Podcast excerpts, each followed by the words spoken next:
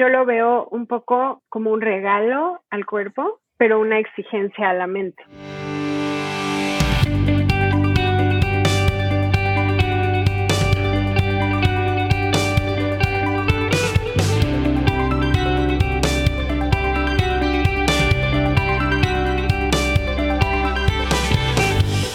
Bienvenidos todos al episodio número 28 del VidaShare Podcast. Gracias por estar aquí con nosotros una semana más, un lunes más, un episodio más. Me sorprende que llegamos 20, o sea, que llevamos 28 episodios. Qué locura, ¿no? Y, es el primero que vamos a hablar de yoga. siendo fans, después de tanto tiempo, después de toda nuestra vida. Bueno, siendo fan tú, yo, no hago mucha yoga. No, pero sí hacías. Sí, antes. Con Ariane, justo, ¿no? Sí. Que es tu maestra, que es que es nuestra guest del día de hoy, exacto. Ariane González es nuestro guest y vamos a platicar con ella acerca de los principios básicos de la yoga, pero también como lo que hay detrás de una práctica de yoga, ¿no? Como qué es enfrentarte a tu mat, cómo llevar tu práctica no nada más al nivel fit, sino que más allá. Y más bien la quise invitar al podcast porque cada vez de verdad que voy a una clase con ella me da una lección de vida, pero me la da de una manera tan sutilmente y tan hermosa que dije, todo el mundo tiene que escuchar esto. O sea, todo el mundo tiene que, que escuchar el knowledge que tiene Ariane y cómo a través de la yoga, de verdad, cada vez que salgo de ahí, salgo con una lección más importante que me llevo a mi vida. Entonces, pues de eso también tratamos de hablar un poquito en el episodio. Sí, o la mayoría, yo creo. La mayoría, exacto. Nos platicó también de su historia, de cómo ella llegó a la yoga y creo que tratamos de convencer a Joe de a ver si regresa. Sí, yo creo que vamos a empezar a ir a la yoga después de esta conversación. Me imagino que a muchos de ustedes se les va a antojar también. Sí, la verdad es increíble. Su estudio y todo se los voy a dejar plogueado en la descripción. Así que chequenlo, váyanlo. Se llama Lomas Hot Studio. Está en las lomas de la CDMX. Igual les dejo toda la información al final del episodio. Espero que lo disfruten tanto como yo disfruto las clases de yoga de Ariane. Gracias.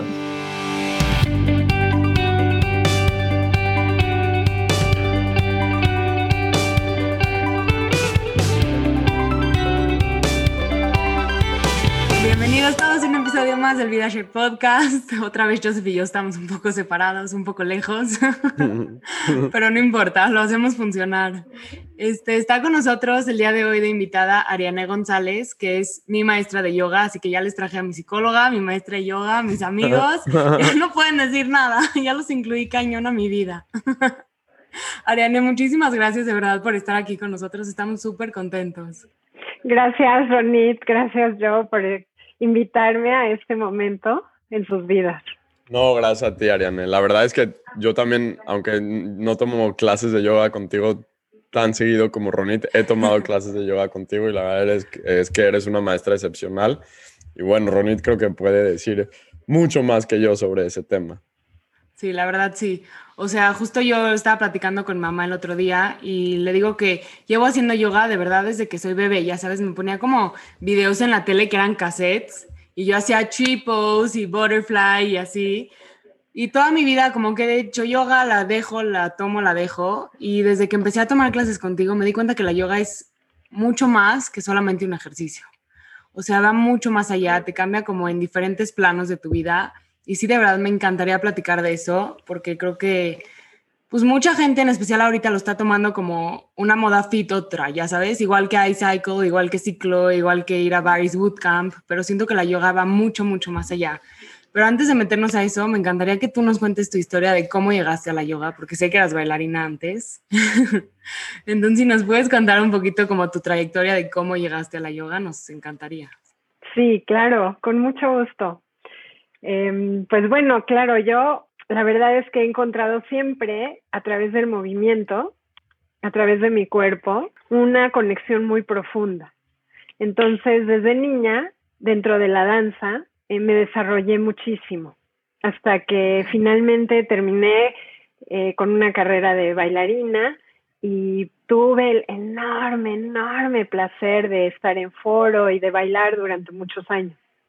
Qué padre, ¿eras bailarina de algún tipo de baile en específico? Eh, pues de los dos estilos como más eh, conocidos de danza, eh, en plano artístico, de ballet clásico y de danza ah, contemporánea. Ok, súper padre. De danza contemporánea. Una vez, una vez estuve involucrada en un musical. ¡Wow! Pero, pero como que el estilo show no era tanto lo mío. no, es que son dos cosas totalmente diferentes. Ajá, llegué a la audición y nos pidieron que, que íbamos a cantar. Y yo, cantar, cantar, nunca había cantado en mi vida. ¿Qué vas a cantar? Y yo, pues no, no, no traigo nada preparado. Dame tu música. No traigo música. Este, Bueno, canta las mañanitas, me dijeron. Entonces canté las mañanitas en esa audición. Pero bueno, se dieron, se dieron muy buena onda conmigo en ese, en ese plan. Eso a mí me recuerda una vez, una vez en la escuela para hicieron como audiciones para el coro. Esto era en secundaria. Y entonces, eh, o sea, en la clase de música te decían, bueno, canta, canta las mañanitas. Y entonces cuando me tocó a mí, me puse a cantar las mañanitas y te lo juro que se me olvidó a la mitad, como que ya no, ya no sabía que venía después de que cantaba el rey David. O sea, se me pasó. Y la maestra, o sea, dijo, este niño, o sea, siempre me hizo la vida difícil después de eso. Claro, los nervios traicionan muchísimo, ¿no? muchísimo. Pero bueno, entonces después de, de, bailar en este plano profesional durante más de 10 años, empecé a tener algunas lesiones, ¿no? Porque le pedía yo mucho a mi cuerpo, le exigía yo mucho a mi cuerpo, le exigía yo muchas horas de trabajo. Y mi rehabilitación la empecé a buscar dentro de las prácticas de yoga qué no me podía estar quieta, ¿no? Porque realmente muchas veces la indicación era pues tomar reposo, reposo, descanso, pero yo no, no podía, no podía hacerlo. Entonces empecé a tomar yoga. Al principio comencé a aprender las bases del yoga en la práctica de Iyengar, con una maestra eh, que es muy conocida en el, en el medio del Iyengar Yoga aquí en México, que es Gerta Ross. Y era una gran maestra, era muy estricta y aprendí toda la base de la colocación de las posturas de yoga con ella. Pero después, como a mí me interesaba mucho, eh, pues algo como más demandante, em, conocí la práctica de Ashtanga Yoga y la alternaba con mis entrenamientos de danza. Entonces hacías como un mix. Hacía yo una mezcla ahí entre mis entrenamientos de danza y el día que no tenía yo ni clase ni ensayos, iba y tomaba una clase de Ashtanga Yoga y así no me estaba quieta. Eh, Ashtanga te gustó más, me imagino, porque era más demandante físicamente. Exacto, más demandante físicamente y de alguna manera fluido. Con esa conexión, con esa conexión de saludos al sol entre posturas. Mm. Mientras que Yengar es impecable porque observa una alineación impecable y te permite asistirte, ¿no? Con bloques, con cinturones, con bolsters, con la pared, con lo que tú quieras, pero no fluye. Simplemente sostienes, te quedas mm. y luego cambias. Ah, ok, es como de pose en pose. Eh, de postura en postura. Entonces, bueno, yo me identifiqué mucho más en ese momento con la práctica de, de Ashtanga y la empecé así a mezclar con mi, con mi vida en la danza. Y, así empezó mi camino. Hasta que ya después, por razones ya personales, me casé, tuve mi primer hijo, el segundo, el tercero, y empecé a buscar más el movimiento a través de la práctica de yoga. Ya regresar a la danza se me hizo difícil, aunque al principio cargaba yo a mi bebé hacia el salón de danza y lo ponía abajo de la barra. Ay, mi vida. Estaba otra vez a, buscar mi entrenamiento. Eventualmente, no sé, como que solito se hizo ese cambio en mi vida. Y mucho se lo debo a una amiga mía bailarina que me invitó a aprender también a meditar. Eso es que siento que la yoga tiene mucho que ver con la meditación, justo, o sea, siento que son dos estilos de ejercicio, pero ni siquiera, son como dos lifestyles muy distintos, ¿no? El ballet o la danza clásica y la yoga, porque el ballet es mucho hacia afuera, ¿no? Que es lo que platicábamos el otro día en la clase, es mucho hacia afuera y la yoga es mucho más como verte a ti misma y trabajar adentro. Sí, de hecho, la primera experiencia que tuve yo con la práctica de yoga caliente al entrar a un salón de yoga caliente, son los únicos estudios de yoga que usan espejos. Los ah, de verdad. Espejos, los espejos no se usan en la práctica de yoga, pero en el yoga caliente sí. Ok.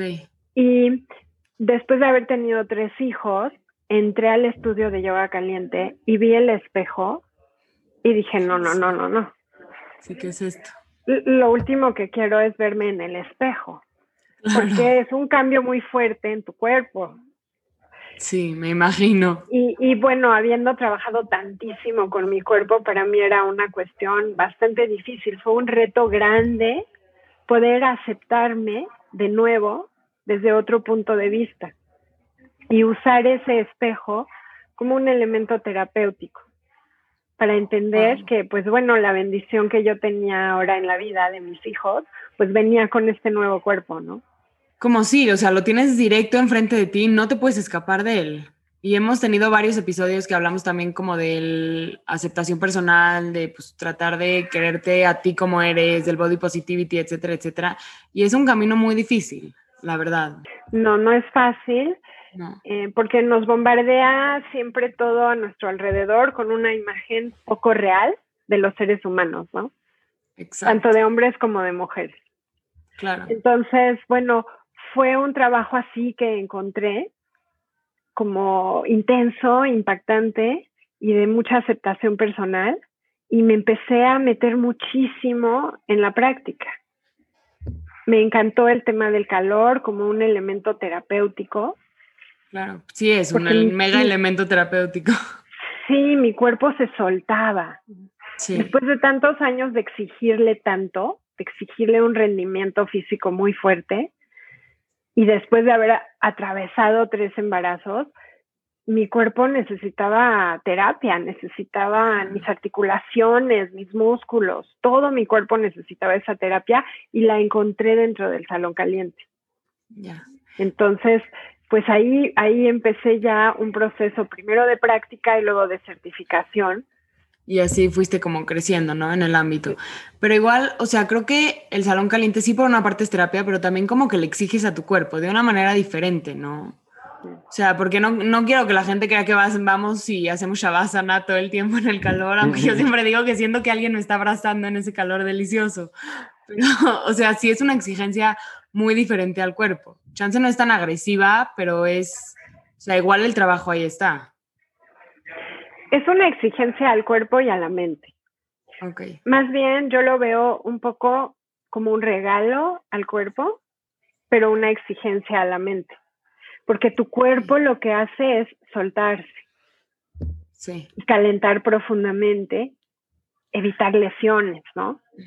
Pero tu mente, tu mente dice, no, no, no, ¿qué hago aquí? No, no, no, ya estoy sudando muchísimo.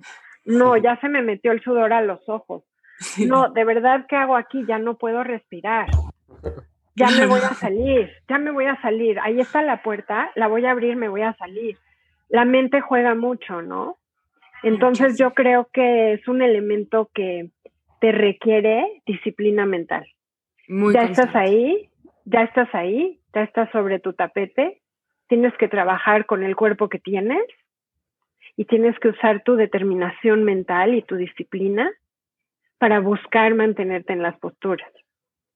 Entonces creo que como elemento exterior es un elemento que te reta y que te exige la verdad muchísimo. Yo nunca había hecho yoga caliente hasta pues, que empecé contigo y sí es una cosa totalmente diferente. O sea, amo porque mi cuerpo se estira muchísimo, como dices tú, pero cuesta trabajo. O sea, nada más saber que el salón va a estar a 36 grados o a 38 y es un reto en sí. Y de alguna manera ese reto para mí fue la clave, porque pues me encantaba la intensidad de la danza, la intensidad de poderme perder en un momento en el que se conjuntaban mm, música, movimiento y el foro, ¿no? Me encantaba toda esa, toda esa vivencia y, no lo encontraba yo en nada.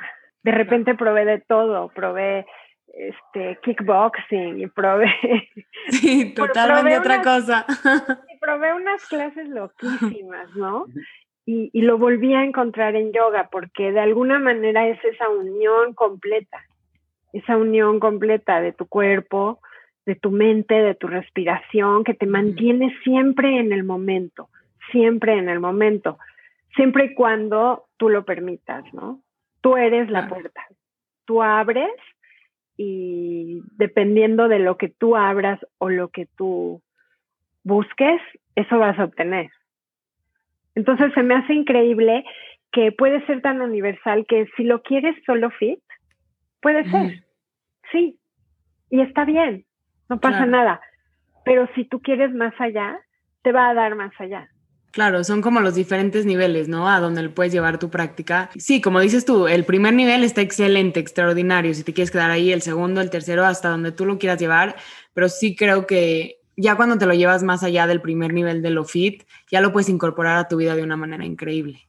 Entonces ya no nada más se queda tu práctica en el mat, sino ya te llevas como ese aprendizaje a la vida. O sea, por ejemplo, con lo que nos decías tú de visualízate en la pose que quieres llegar, o sea, en estar perfectamente bien puesta en Bakasana, ¿no? Imagínate que ya estás ahí. Siento que esa visualización, tanto en las poses, también te lo puedes llevar a la vida. Imagínate que estás en el trabajo que quieres o en la relación que quieres o tú autorrealizándote de la manera que quieres y poco a poco con la visualización lo vas a llevar a cabo. Sin duda, sin duda. No hay nada que no empiece primero como una idea en tu mente. Y después, el chiste es buscar en la realidad eso que tú quieres atrapar. Así sea tu vacasana, que sea tu reto personal, o lograr algún anhelo, algún sueño, algo que quieres llevar a cabo en tu vida. Y por supuesto que cada cosa que practicas en el tapete puede rebasar esas fronteras de tu tapete, de la puerta de tu estudio de yoga y permearse en tu vida. Pero tiene que venir de ti. Y ese es el gran reto de la práctica de yoga en contraste con otras prácticas fit. Hay muchas prácticas fit que indudablemente son también un reto mental y físico. Claro, claro. Pero la práctica de yoga quiere que vayas hacia adentro, que el trabajo venga de adentro hacia afuera. ¿Se va a transformar tu cuerpo? Sí. ¿Se va a transformar tu mente? Sí. ¿Vas a transformar por completo tu energía? También. Pero va a ser de adentro hacia afuera. Qué, increíble, la verdad. ¿Cuál es esa diferencia, Ariane? O sea, ¿qué, es lo que hace que la yoga tenga ese beneficio que quizás otras prácticas de ejercicio no las tengan? Por ejemplo, hacer pesas o cosas así. Eso, eso me da curiosidad, porque también si tú haces un ejercicio, puedes decir, ok, quiero levantar 100 kilos y progresivamente pues tratas de llegar ahí. Si me explico, a lo mejor te toma un año, a lo mejor te toma seis meses, pero puedes llegar ahí. Pero ¿qué es lo que hace que la yoga sea eh, trascendental de más allá del ejercicio, sino que, que, la puedas aplicar en tu vida diaria? O sea, ¿qué, qué es ese como elemento? Es, es un poco el tema de la meditación, un poco el tema de los órganos internos, es lo que me da curiosidad. Lo que, lo que hace diferente a la yoga, según mi perspectiva, es la unión, la unión del reto físico con el reto mental, con la meditación. Es esa unión de los tres elementos. Ahora, eh, acordémonos que lo que estamos platicando ahorita como yoga es realmente práctica de posturas. Estamos hablando de la práctica de las posturas, de las asanas. Eh, yoga en sí es un término enorme, casi infinito, que podemos investigar históricamente y de forma filosófica. Pero en Occidente estamos conectados a yoga como práctica de posturas, a un yoga físico para nuestro cuerpo. Y en ese aspecto, Joe, creo que hasta un levantador de pesas puede hacer yoga al levantar pesas. Sí, al estar en una porque, Ajá, porque tiene un camino que sigue con determinación y con enfoque. Tiene un entrenamiento físico que tiene que cumplir y llega a lograr una meta. Entonces yo te podría decir que, que tú puedes hacer yoga o meditar que es más o menos el concepto al que le estamos tratando de llegar, cuando tú llevas la actividad que tú tienes y que tú quieres a tu más alto nivel. Los corredores tienen muchísimo esta sensación de meditar en movimiento al correr, um, al remar, el estar en contacto con el agua y el ritmo del remo. Hay muchas actividades que te, que te regalan esto también. Sí, te, entiendo perfecto. Ahora lo que te iba a decir. O sea, es que creo que sí, en mi experiencia personal, por ejemplo, cuando haces yoga, te metes al estudio y es una hora o una hora y cuarto, lo que sea que dure la clase de pura concentración en esa actividad. Cuando quizás si vas al gimnasio, que haces pesas y luego te metes a tu celular y luego ya descansas 30 segundos o un minuto y luego vuelves a regresar. Pero creo que a la hora de hacer yoga es, es una concentración totalmente en ese momento. ¿Sí me explico? O sea, creo que en tus clases nunca nos has dado ni, ni siquiera chance de descansar. Es de una pose a la otra, a la otra, a la otra. Bueno, el descanso, el descanso tú sabes perfecto, es cómo ponerlo, pero a lo que voy es que es continuo. Y es ese movimiento continuo que se vuelve casi, casi como un estado de meditación. Entonces la idea en una práctica de yoga es poder llegar a eso. Tú puedes entrar a la práctica de yoga desde el lado fit, y si tú persistes y tienes la determinación y el enfoque, vas a ir encontrando capas y capas y capas de crecimiento, de crecimiento dentro de la práctica física y de crecimiento hacia una práctica meditativa. Claro, es la incorporación de esos dos elementos. Algo que es muy importante es eso que tú decías ahora, que practicar yoga y practicar las posturas es terapéutico para los órganos, mm. para tus articulaciones y para tu columna vertebral.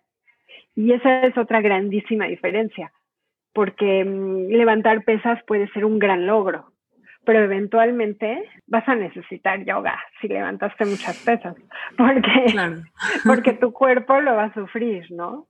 Tu cuerpo lo va a sufrir. Entonces, eh, otra parte importantísima de la práctica de posturas en yoga es que son intensamente terapéuticas para tu cuerpo físico. Y solo tenemos este cuerpo que nos acompaña toda la vida. Este es el nuestro, el que nos tocó, el que está aquí. Entonces tenemos que también cuidarlo. Y a mí me encanta que hoy en día las prácticas de yoga ya no son tan rígidas como lo eran antes y las puedes combinar. Puedes combinar con la actividad que tú quieras para mantener ese cuerpo que te acompaña tanto, mantenerlo bien, mantenerlo sano. No tienes que clavarte tanto así como yo, ¿no? tienes que volver un maestro. No, como dice, no, no te, o sea, tómatelo en serio, pero tampoco te lo tomes tan en serio. Exacto, solo es yoga. No, no, tampoco. Y ya estaba yo pensando cómo le voy a hacer para hacerme una hora más al día para hacer yoga. Exacto. Pero no tiene que ser tan extremo. No, no tiene que ser tan extremo. No tiene que ser tan extremo, pero le tiene que dar un espacio a tu cuerpo y a tu mente de libertad. Porque libertad de movimiento, movilidad, se traduce en calidad de vida. Y cuando tienes calidad de vida, entonces puedes perseguir con determinación y enfoque todos esos anhelos que tú quieres. Qué bonito eso. Y muy importante. Este, otro tema que quería tocar, que de hecho lo platiqué con Joseph en el episodio 25, es que, o sea, yo me he dado cuenta también que cuando vas a una clase de yoga y te paras en el, en el mat, te enfrentas a todos tus demonios internos. Ya sabes, o sea, te empiezas a comparar con todos o si te corrige la maestra por qué me corrige y si no te corrige dices por qué me ignora, ya sabes. Entonces, como que te empiezas a enfrentar a todas estas inseguridades que a lo mejor también se representan en diferentes áreas de tu vida, pero por alguna razón en el MAT, no sé por qué se intensifican o a lo mejor nada más me pasa a mí o no sé, este, que es un trabajo también como muy espiritual y psicológico al mismo tiempo. Yo creo que se intensifican porque por la ausencia de distracciones. Solo estás tú, solo está tu tapete, tal vez otros compañeros y las paredes del estudio.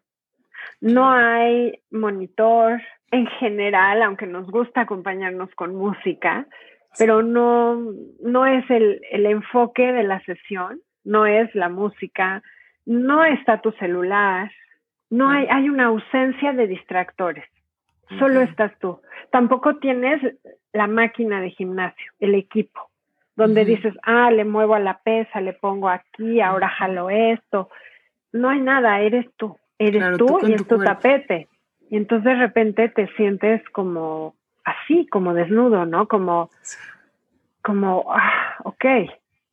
Y tienes que lidiar, tienes que lidiar con ese narrador interno que te está carcomiendo la mente y diciendo una bola de cosas que, que nada más porque tu mente las dice, no tienes por qué creértelas. Y tienes que encontrar esa otra voz tuya que dice, no, fuera todo eso. Sí, como Sí esa fuerza puedo. interna. Sí, sí puedo, aquí estoy y voy a persistir.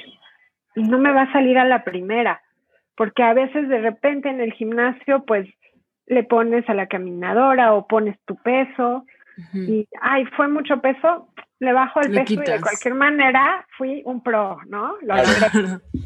claro, claro. Y acá no, acá hay una ausencia de distractores. Cuando hay ausencia de distractores, pues te enfrentas a ti mismo. Y hoy en día, ¿cuándo estás sin hacer nada? Sin realmente hacer nada. Muy pocos Nunca. momentos. Muy Sí. pocos momentos, cuando estás dormido tal vez, ¿no? Tal vez, exacto, sí. Hace poco fui a unas cavernas en la península de Yucatán y pues nos metieron, no, no, no sé ni a qué profundidad ni quiero pensar, porque me empezó a dar así como, ¿dónde estoy? Y había un hilito pegado, ¿no? En la pared y nos decían, tú ves el hilo verde y ese hilo verde es el que vas a seguir para poder salir, ¿no? Con Qué lamparita aquí ansiedad. Sí. con lamparita aquí. Y wetsuit y todo, porque está bien fría el agua allá abajo. Este, y de repente llegamos a una especie de cúpula allá adentro, toda rodeada por unas formaciones increíbles.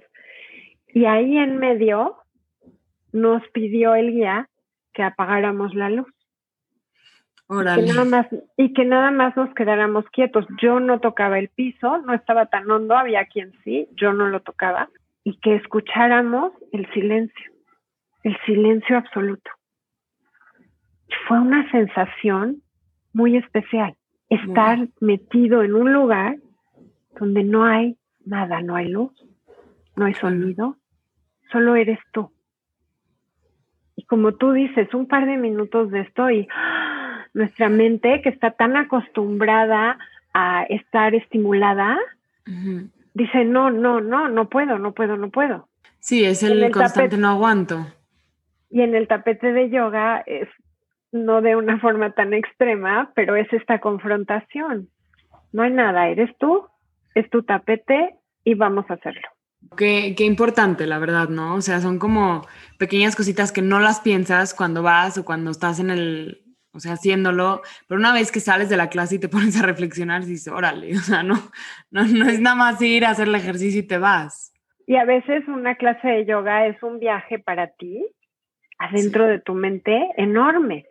Te Enorme. recorres, te recorres completita, recorres, recorres todo lo que estás pensando, lo que sentías, luego te sale una memoria de algo que traías por ahí y, sigues con la secuencia y te mueves y viene otra cosa a tu mente y, y es como dejarte ir en ese movimiento, en esa respiración, en un ejercicio de libre asociación de ideas, que al final salga todo y tú quedes en paz. Siento que también al final del, o sea, de la secuencia que entras en Shavasana también es un poco para eso, ¿no? O sea, como todo lo que pasó durante toda la clase, ahora céntralo y regrésalo, no nada más físicamente, sino que emocional y mentalmente también. Vuélvete a armar. Acomódalo. Sí. Acomódalo, vuélvete a acomodar. Yo a veces eh, llego a Shavasana y siento que soy un rompecabezas y que las piezas se hicieron así. Estoy en Shavasana y se vienen juntando todas, to- todas, todas, todas. Y entonces al final otra vez soy Ariane, ¿no? Al final ya me levanto otra vez como yo, pero a lo mejor se armaron un poco diferente, ¿no? A lo mejor con suerte algo cambió y se armó diferente. No, pero inclusive la manera de como abrir los ojos lentamente cuando acabas ese, o sea, ese proceso es un poco de, ok, ya saliste de este, de esta aventura y vuélvete, o sea, ya como que abres los ojos y regresas como que un poco a la Mm. realidad. regresa a tu presente, ¿no? Exactamente. Regresa a tu presente, pero regresa diferente. Regresa Claro. con otra con otra perspectiva. Regresa y, y mira distinto. Camina distinto, piensa distinto. Shavasana me encanta, porque Shavasana es volver a empezar. Shavasana es que cada Shavasana es como ese primer día de clases que abrías tu cuaderno así nuevecito y decías, este año voy a hacer una letra preciosa, este año sí le voy a poner rojo a los títulos, Sí, sí. este año sí voy a así tener todo ese, ese impulso de, de, de renovarte. ¿no? Empezar. Empezar. Claro, que digo, ya a la mitad del semestre ya con trabajos llevas la pluma, pero... Y de eso se trata la vida, ¿no? Y la práctica de yoga se trata de regresar a tu Shavasana todos los días, para todos los días volver a tocar esa base, esa base de quietud, de inmovilidad, de solo respiración y tú para poder seguir. En lugar de este movimiento vertiginoso de vamos, vamos, vamos, cuántos chats, cuántos likes, cuántos mails, cuántos vamos, vamos, vamos, vamos. Pum, hacer una pausa. Y en esa pausa el tiempo, el tiempo se estira, ¿no? Como cuando hacen el caramelo es el taffy, el tiempo se estira en esa Sí, pausa. sí, totalmente. Entonces, puedes hacer yoga levantando pesas, Joe. Sí, no, no, no, lo entiendo Me perfecto. encanta, me No, encanta la idea. Sí es muy como espiritual a lo que, o sea, a lo que voy. O sea, como que sí, sí creo que el proceso de una clase de yoga es muy diferente a cualquier otra actividad física que puedes hacer. Como que sí, sí, sí siento que hay una parte espiritual más allá. ¿Sabes por qué? Creo que lo que siente es porque además de trabajar con los órganos, músculos, articulaciones, las posturas de yoga y una buena secuencia de yoga va a trabajar con tu columna vertebral, con tu sistema nervioso central. Y de tu sistema nervioso central viene todo. En contraste con trabajar, por ejemplo, grupos de músculos aislados, como en el gym, vas a trabajar con el motor de todo. Ese sistema nervioso central es el origen de tus pensamientos, de tus sensaciones, de tus emociones, de todos tus sentidos.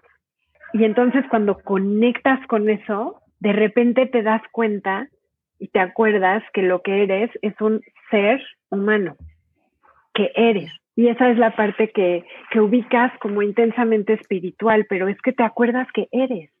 Que solo No, eres- No eres, sí, no eres tríceps, no eres tríceps, no eres bíceps, no eres, no eres, Sí, no eres No saber eres- quién corre más rápido, o sea, no es como darle a tu cuerpo una como, llamémosle, no- no- o sea, no sé cuál sea la reacción química o lo que sea, pero como una exprimida, de alguna manera, yo así lo siento, que es como una exprimida para sacar como lo que traes adentro que te puede ayudar a estar un poco más relajado durante el día.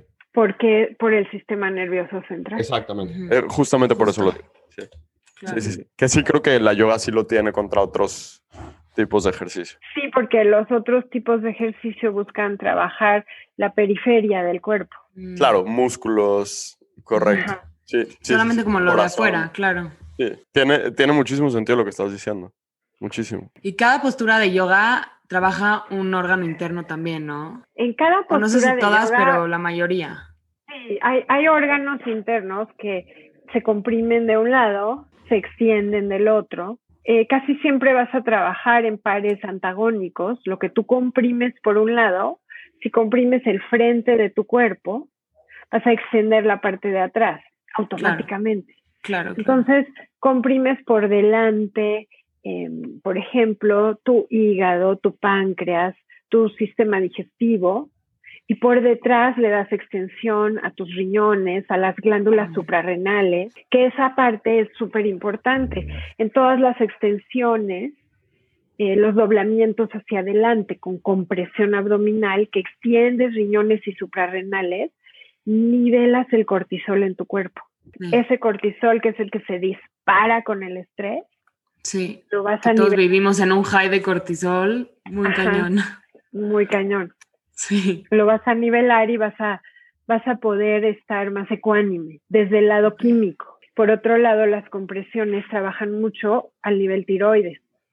porque llevas barbilla al pecho. Entonces, al comprimir tiroides, es como darle un masaje por dentro a tu cuerpo. Al comprimir tiroides vas a regular las hormonas de tu cuerpo también. Y va a venir una sensación de bienestar. Entonces, eso que parece como un poco mágico, porque lo haces tú solo, con tus posturas y con tu respiración, realmente tiene un trasfondo eh, fisiológico que detona todas estas reacciones de tu cuerpo para darte la sensación de bienestar. Lo hacemos casi casi inconscientemente cuando vas a la clase de yoga. Haciendo todas las poses. Sí, sí, sí. Pero si te pones a pensarlo, sí es, sí puedes como que notar como químicamente tu cuerpo a través de hacer esa actividad física, le entra como que ese estado de relajación. ¿Cuánto dure? No lo sé, pero mínimo cuando abres los ojos después de Shavasana, un poco más relajado estás, 100%. 100%, tocas ese lugar de, de bliss, ¿no? De bliss. Abres tu celular, ves todos los WhatsApps y los emails que te pasa luego, pero no importa, durante ese momento lo sentiste. Hay una práctica que me gusta mucho de respiración, que se origina con nuestro monje budista favorito, Thich Nhat Hanh, y que él simplemente, él es muy simple, es como budismo zen. Y él dice, cuando inhalas, es ahora. Y cuando exhalas, es ahora. Y ya, eso es todo. Y estés haciendo lo que estés haciendo, es ahora. Entonces, si tú que te comprometes con ese momento, estás en el ahora. Si te tomas un café y volteas y miras tu café y hueles tu café y lo ves y lo saboreas, estás meditando con tu café en donde estés. Y el yoga, la práctica de posturas de yoga te trae así, ¡pum!, al ahora en tu tapete. Ajá, porque todo el tiempo es la respiración. Todo el tiempo, aunque me cuesta mil trabajo, pero sí es lo más difícil. Todo el mundo cree que lo más difícil es, no sé, la postura, el loto, pararte de mano. No, lo más difícil es la respiración. Por más que trato de llevar a cabo la respiración, no sé si es porque me distraigo en las poses, pero como que la respiración siempre lo dejamos hasta el final, ¿no? Como que la damos por hecho. Pues mira, lo que pasa es que así como somos, lo primero que tenemos que hacer es enseñarle las posturas a nuestro cuerpo la mecánica de las posturas, dónde poner la mano, dónde poner el pie, todo esto. Y buscar en la mente esas posturas. Entonces, lo primero que amarramos es la mente con el cuerpo. Eso es lo primero. Y cuando ya tú llegas a tu tapete y logras amarrar tu mente con tu cuerpo y estar verdaderamente atento, atenta a tus posturas, entonces ya entendiste toda la primera parte. Después entra la respiración. Después es momento de agregarle ese elemento que te va a llevar poco a poco a generar una meditación en movimiento.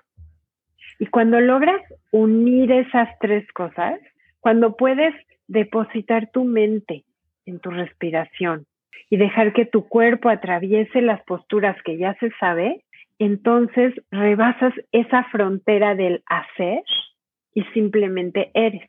Y eso es lo que te trae a un nivel diferente de, práctica en lo que sea, ¿no? En lo que sea. En lo que sea que tú hagas. Lo, lo, yo creo que esto lo logran también los artistas, los músicos, los deportistas de altísimo rendimiento. Me acuerdo de haber leído un estudio, ¿no? De, de los golfistas de alto rendimiento qué pasa en ellos y cómo pueden tener esa precisión en su juego cuando están rodeados de un público que encima grita y dice y hace y ellos dicen es que no existe nada, solo existo yo. O sea, me, me, me enfoco, me cierro mi enfoque solo a mí, a lo que estoy haciendo. No existe nada. Sí, como que se encapsulan en esta burbuja, ¿no? Pero es concentración intensa. Claro. Tu capacidad de, de, solo estar en el momento presente y de dejar lo demás a un lado. Y eso lo logras cuando unes las posturas, la mecánica del movimiento, con tu mente, con tu respiración. Pero como dices tú, es un proceso, así que es una práctica. Poco a poco, sí. Sí, es una práctica y tienes toda la vida, toda la vida, no hay prisa. Claro. si alguien quisiera entrarse en el camino de la yoga, empezar a hacer yoga, ¿cuáles serían como los pasos para un principiante que quisiera empezar pues con todo esto de la práctica? Ya que nos convenciste, Ariane. O ya, ya los convencí, ya te convencí yo. no, sé, no sé si a la hora que tú vas, pero voy a tratar. Si convenzo a Joe, si convenzo a Joe de volver a venir, bueno, me voy a sentir feliz. Pues mira, cuando alguien quiere empezar a hacer yoga, primero tiene que considerar si quiere hacer meditación o quiere hacer posturas. Primero es ese tema, ¿no? El tema de, ¿quieres entrar en, en una práctica de yoga del lado meditativo del yoga o del lado de las posturas y la práctica de asanas, posturas? Entonces, eso es lo primero que yo consideraría, ¿no? Y ya después, ver, dependiendo de mm, tu cuerpo y cómo esté ahora, dependiendo de tu, tu estado mental, qué práctica o qué estilo de yoga va a ser el mejor para ti. Ok, ¿cuáles son los estilos de yoga? Perdón, como más generales. O sea, ya sabes. Hay sí, me imagino. Pero pero vamos a hablar como de forma muy, este, muy, muy sencilla, hiper simplificando. Primero, todos los yogas que hacemos ahora son hatha yoga, yoga para el cuerpo ah, físico. Em, vamos a decir que está por lo pronto el estilo de Iyengar que mencionaba yo, porque Iyengar, por ejemplo, es muy bueno para personas de la tercera edad o gente que tiene lesiones serias y que tiene una falta de movilidad importante. Porque en Iyengar puedes usar una silla, puedes usar los bloques, puedes usar bolsters o cojines, puedes usar cinturones, puedes adaptar muchísimo las posturas, muchísimo. Entonces, Iyengar es un, es un gran, una gran escuela de yoga. Em, después está todo el linaje de Ashtanga Yoga, que es muy dinámico, que es un reto físico y un reto en cuanto a respiración. Ok. Y después está el hot yoga, ¿no? La diferencia entre Ashtanga y Hatha Yoga, ¿cuál es? ¿O es para efectos prácticos muy similar? Eh, hatha Yoga es todo yoga para el cuerpo físico. Ok. Ya, Te, ya te entiendo. Y, y las diferentes escuelas casi siempre se llaman, casi siempre, en relación a su fundador. Mm, el nombre, el nombre, el apellido de su fundador.